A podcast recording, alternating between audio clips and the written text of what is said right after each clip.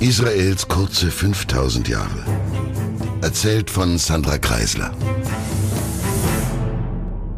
In der letzten Folge endeten wir ungefähr beim Auszug aus Ägypten, den man zwar archäologisch noch nicht belegen kann, nicht zuletzt auch, weil man nicht ganz genau weiß, wann er stattgefunden haben soll, aber es wird relativ flächendeckend behauptet, dass es ab spätestens 1300 vor unserer Zeitrechnung tatsächlich zwölf jüdische Stämme gab in dem Gebiet unseres Interesses. Der biblischen Legende nach entstanden sie aus den zwölf Söhnen des Jakob, deren Familien dann eben erst neue Äste und mit der Zeit einen eigenen Stamm bildeten.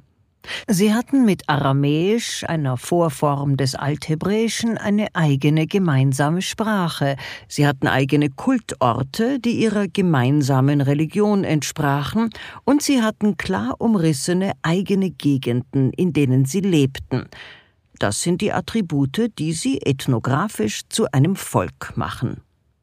Sie hatten allerdings wohl zunächst keine gemeinsamen Führer, keine gemeinsamen Gesetze, außer den religiösen, oder anderes, das sie vereinte, nur die Religion, die Sprache und viele Sitten, die waren ähnlich, und und das wird später noch genauer erörtert, sie teilten auch die Schrift, aber sie waren weitgehend frei darin, wie sie ihr Zusammenleben gestalten wollten.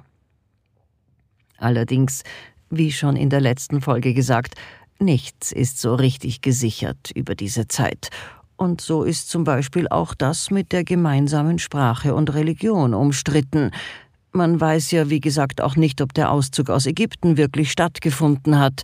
Manche Wissenschaftler behaupten, es sei einfach der Volksstamm der Chabero gewesen, der sich eine Legende gebastelt hatte, und das war's. Es gibt zum Beispiel auch ein durchaus ernstzunehmendes neueres Buch mit dem Titel Geschichte Israels und Judas im Altertum, in dem verschiedene Autoren behaupten, dass alles, was in anderen früheren Büchern als erwiesen beschrieben wurde, nur religiös erwünschtes Framing gewesen sei. Zitat Gewiss war das vorstaatliche Israel kein Volk, es war kein Stämmebund, und jene Stämme, die sich zwischen dem 11. und 9. Jahrhundert in Galiläa, Samaria, Gilead und Judäa bildeten und später in der Bibel als Stämme Israels bezeichnet werden, hatten keine gemeinsame Sprache, keine gemeinsame Religion, jedenfalls vor der Bildung der Königtümer, und keine stammesübergreifende Identität. Und weiter heißt es, das System der zwölf Stämme Israels sei eine geschichtstheologische Konstruktion. Nichtsdestodennoch gibt es aber eben auch etliche Bücher, die sehr wohl behaupten, es sei archäologisch gesichert, dass die zwölf Stämme existierten und dass sie als einander zugehörig galten, ja sogar wo genau sie lebten, auch das lässt sich angeblich durch archäologische Funde zweifelsfrei belegen. Und ja, es war ganz genau da, wo heute Israel ist, aber auch noch etwas darüber hinaus, auch auf der anderen Seite des Jordanflusses und weit hinein auf den Golanhöhen. Und das ist ihre Begründung. In dem Gebiet, das man den fruchtbaren Halbmond nennt, sind ja nun seit Jahrzehnten, ja sogar Jahrhunderten überall geradezu Horden an Archäologen unterwegs, um nach den Überresten dieser Menschheitswiege zu buddeln. Sie versuchen herauszufinden, wie man damals lebte, was man dachte, was man aß. Und sie fanden nur da, wo nach der Überlieferung die zwölf jüdischen Stämme lebten, rund um die Kochstellen keinen einzigen Schweinefleischknochen. Überall anders war Schweinefleisch offensichtlich übliche Nahrung, bei den Juden aber nicht. Diese zwölf Stämme der Hebräer, weit über 1300 Jahre vor dem Beginn unserer Zeitrechnung, scheinen also belegt. Und jedenfalls sind bis heute die Namen dieser zwölf Stämme gängige jüdische Vor- und oft auch Nachnamen. Ruben, Simeon, Levi, Judah, Dan, Naphtali, Gad, Ascher, Issachar, Sebulon, Josef, Manasse, Ephraim und Benjamin. Okay, mir ist klar, dass alle, die sich ein bisschen mit dieser Geschichte auskennen, jetzt darauf warten, dass sich diese zwölf Stämme zu einem Königreich zusammenschließen. Aber ich bitte noch um ein wenig Geduld, denn noch bevor sie das taten, machten die Hebräer zwei spektakuläre Erfindungen, die nicht nur dieses Volk, sondern die ganze Welt für immer verändern sollten. Die Juden erfanden nämlich die Schrift und die Religion. Okay, nein, beides erfanden sie nicht. Es gab natürlich bereits sowohl Schriften als auch Religionen, aber die waren so kompliziert. Zunächst mal gab es enorm viele Götter, für alles, was schieflaufen kann, gab es einen eigenen Gott oder eine eigene Göttin oder Machtgestalt. Und auch die Schriften hatten viel mehr Symbole. Es gab Zeichen für nachgerade alles. Hunderte und aberhunderte Zeichen musste man lernen, wollte man Hieroglyphen oder Keilschrift entziffern. Und also konnten nur Studierte und von Herrschaftsgnaden dazu abgestellte Leute lesen und schreiben ebenso wie man jede Menge Priester und andere Luftmatratzen, äh, sorry, ich meine wichtige Leute, brauchte, um die Kommunikation mit den einzelnen Göttern aufrechtzuerhalten. Und die Hebräer, die waren die Ersten, die das radikal vereinfachten, nämlich indem sie das abstrakte Denken zu ganz neuen Höhen und die Schrift zu allen sozialen Schichten brachten. Man muss sich überlegen, dass das eine enorme Kulturleistung ist. Bisher zeigte, sagen wir mal, ein Kreis mit Strahlen dran die Sonne, ein Strich Maxi zeigte einen Mensch, bewegte Linien standen für Wasser und so weiter. Es gab aber natürlich auch stilisierte Symbole für viele notwendige andere Begriffe. Man musste bis zu 7000 verschiedene Bilder kennen, um komplexere Erzählungen erfassen zu können. Bei der damals inzwischen eher üblichen sumerischen Keilschrift waren es immer noch bis zu 600 verschiedene Zeichen. Aber in der neuen Schrift wurden nur 26 einzelne Laute in komplett abstrakte Strichsammlungen gefasst, die allesamt gar nichts ähneln, und die bilden dann nur phonetisch ein Wort. Doppelte Abstraktion. Das ist eine bemerkenswerte kulturelle Leistung, und diese gedankliche Abstraktion ging noch weiter, denn es verschwand auch der konkrete Ansprechpartner, den man für alles, was einem so widerfuhr, verantwortlich machen und damit auch die spirituelle Hilfe, deren Statue man aufsuchen und die man meistens gefälligst mit einer Bestechung, also einem Opfer, um Dinge bitten konnte. Fort damit. Plötzlich gab es nur ein Wesen, keine Person in dem Sinn, unsichtbar, unvorstellbar, und das war nun zuständig für buchstäblich alles, das geschah. Dieser Gott war unglaublich mächtig, ein Wesen, das man nicht hoffen konnte, je persönlich auch nur zu erahnen. Und man durfte sich von diesem Ding auch keine Statue machen, kein Bildnis, ja nicht mal den Namen durfte man aussprechen. YHWH. Ein Akronym aus Buchstaben sollte alles sein, das diesen Gott beschreiben könnte. Wir wissen heute aus der Neurologie, dass sich mit buchstäblich allem, was man sieht, was man denkt, was man liest, das Hirn tatsächlich physisch verändert. Mit dieser zivilisatorischen Leistung der kompletten Abstraktionsfähigkeit wurde das menschliche Gehirn enorm verändert, und auch das Bilderverbot, das zusammen mit dem Monotheismus in die Welt kam, spricht in dieser Hinsicht Bände, nur die Schrift war etwas wert, abstrakte Zuständigkeiten steuerten die Taten der Menschen.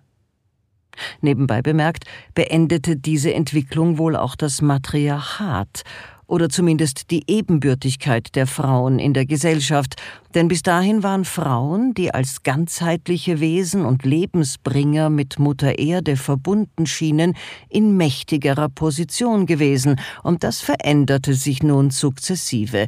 Die Männer wurden Herrscher, nichts mehr mit Mama Erde, Gott der Vater wurde wichtiger. Diese wirklich spektakuläre Entwicklung in ihrer Auswirkung locker vergleichbar mit der Erfindung des Rades oder des Internets, geschah vermutlich während oder kurz nach der Zeit, als das Volk der Hebräer angeblich in der ägyptischen Sklaverei war.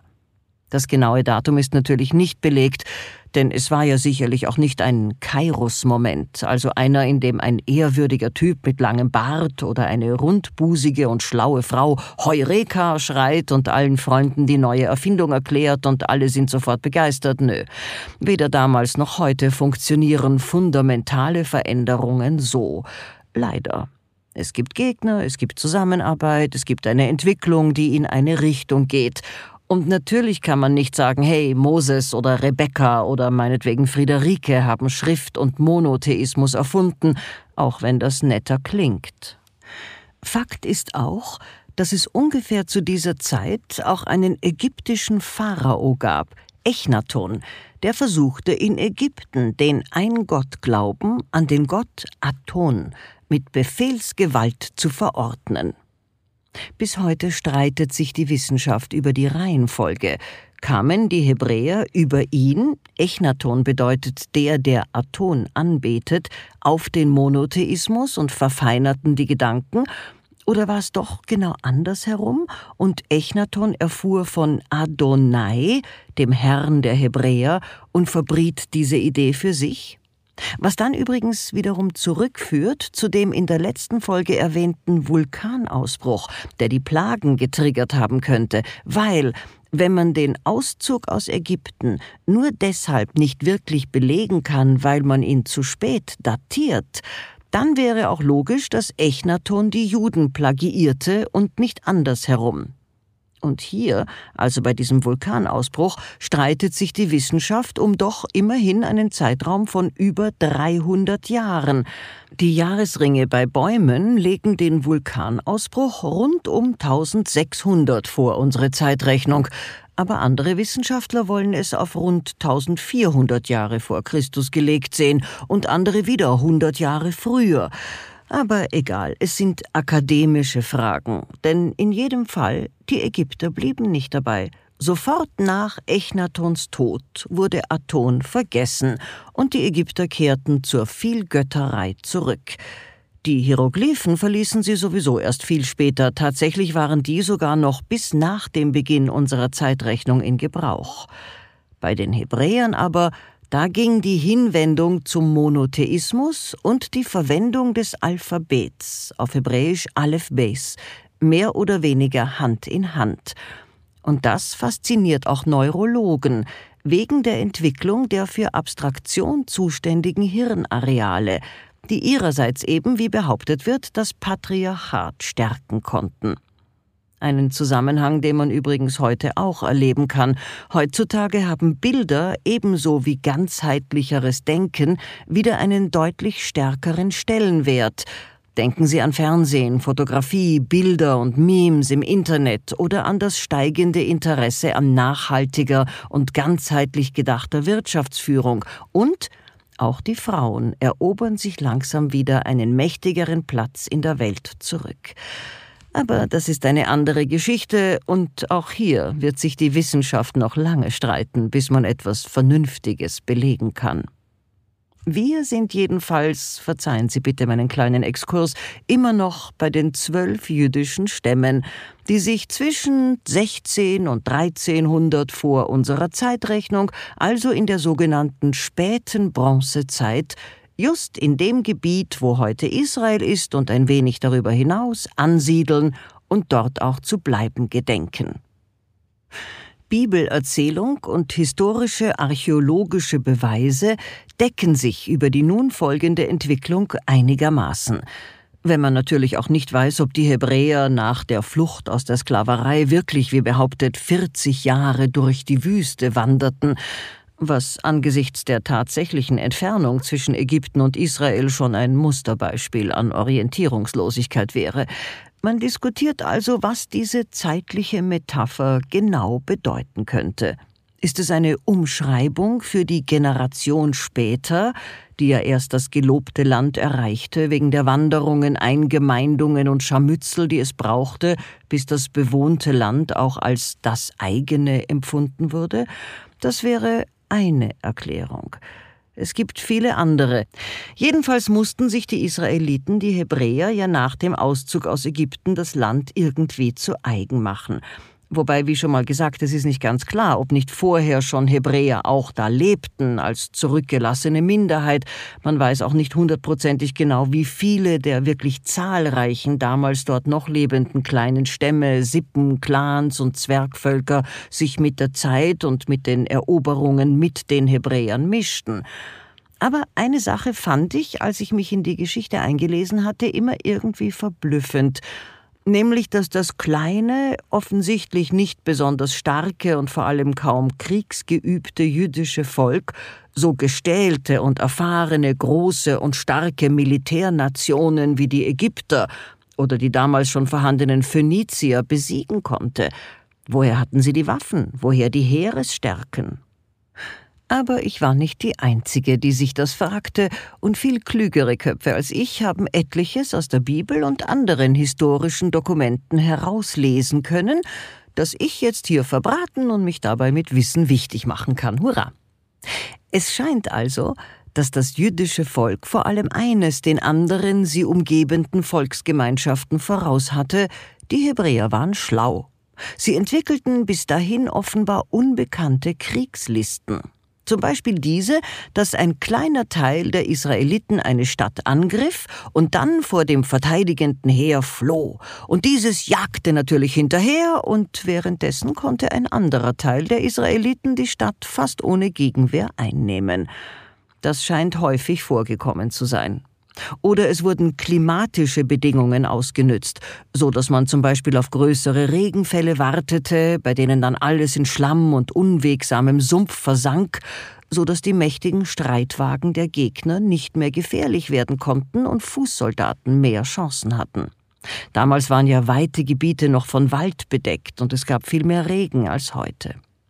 Aber man muss sich auch, denke ich, vor allem klar machen, dass die Israeliten ja eigentlich gar nicht gegen die großen Reiche Ägypten und Phönizien selbst kämpften, sondern gegen eine verhüttelte, von den Vorgenannten nur mittels Proxy beherrschte Region voller unterschiedlicher und oft auch gegeneinander rivalisierender kleiner Orte und Stadtstaaten, die daher auch nicht so rasend viel Solidarität füreinander aufbrachten, und das half doch sicher sehr bei der Eroberung.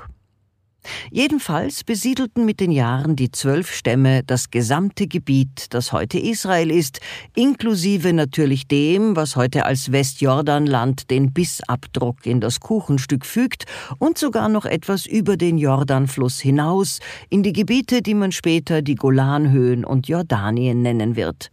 Zunächst wohnen sie mehr in den Wäldern und bergigen Gebieten, also in Jerusalem, Hebron, Zfat, Bethlehem, alles Städte, die es damals als Orte bereits gab und die bis heute zu den wichtigsten spirituellen Plätzen des hebräischen Volkes zählen, weil sie eben eng mit der Gründungsgeschichte weit über tausend Jahre vor unserer Zeitrechnung verbunden sind und daher auch als heilige Städte gelten. Es gab aber natürlich auch andere Städte, die zu dem frühen Israel gehörten, das berühmte Lachish oder Laish zum Beispiel, heute nur eine kleine Siedlung, aber damals eine der wichtigsten Städte der Region. Die Israeliten übernahmen einige Gegenden kampflos, einige eroberten sie, und so hatten bald alle zwölf Stämme ihre festen Gebiete, und via Google kann man etliche historische Bilder finden, die genau diese Regionen anzeigen. Aber wie es halt so geht, die zwölf Stämme werden auch nicht wirklich in Ruhe gelassen, weil sie offenbar doch nicht die einzigen sind, die das Land da fruchtbar und schön finden. Und wir wollen nicht so romantisch sein, die Region liegt eben auch für die inzwischen schon ziemlich fix etablierten Handelsrouten strategisch super gut. Es bleibt also irgendwie auch ständige Unruhe, auch nach dem Ende dieser israelitischen Landnahmephase. Manche der Stämme bleiben halb nomadisch, manche sind zwischen anderen Volksgruppen eingezwängt und wollen nicht bleiben und so fort.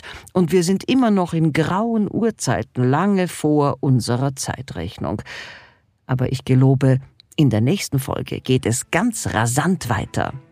Bleiben Sie mir also bitte treu und bleiben Sie gesund. Eine Produktion von MENA Watch, dem unabhängigen Nahost-Think Tank. Auf unserer Website finden Sie täglich aktuelle Informationen und Analysen. Besuchen Sie uns.